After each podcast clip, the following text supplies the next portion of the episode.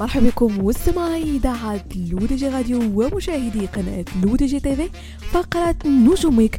الفقرة اللي كنرافقكم من خلالها أنا عايشه بوسكين في اطلاله أسبوعية في آخر أخبار نجوم الساحة الفنية الوطنية والدولية. وبداية مستمعينا مع الفنانة المغربية الشابه ريم فكري والتي طرحت أحدث أعمالها الغنائية تحت عنوان سديت البيبان وذلك على قناتها الرسمية بمنصة يوتيوب.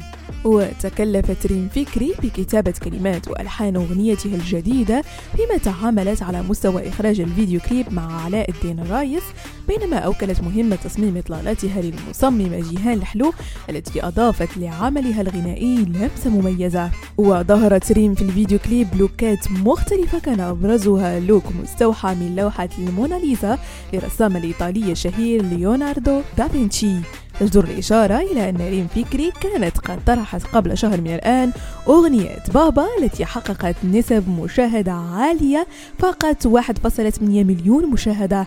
كما أصدرت قبل سنة من الآن أغنية ستيل ورقة التي سجلت مشاهدات قياسية بلغت 30 مليون مشاهدة. وننتقل مستمعينا للفنان المغربي سالم جرافتا والذي أصدر يوم الجمعة 27 يناير جديده الغنائي تحت عنوان حارمني على قناته الرسمية بمنصة يوتيوب. مباشرة بعد أيام من إعلان مديرة أعماله إيلانا رزوق عن شفائها من مرض السرطان.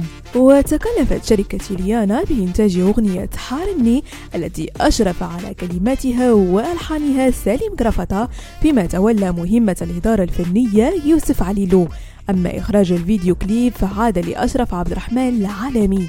واختار جرافتا للأغنية الجديدة موضوع الخلافات والمشاكل الزوجية التي يمكن أن تخرب العلاقات وتنتهي بالانفصال. من الجدير بالذكر أن سليم جرافتا كان قد أصدر في شهر أكتوبر الماضي أغنية بعنوان اسمح لي لحنها بنفسه.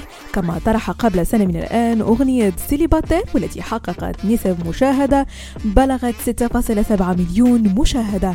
وننهي مستمعينا فقرة نجومك بملك الراية الجزائرية الشاب خالد والذي من المرتقب أن يجمعه ديو مع الفنان المغربي أحمد شوقي في أول تعامل فني بينهما.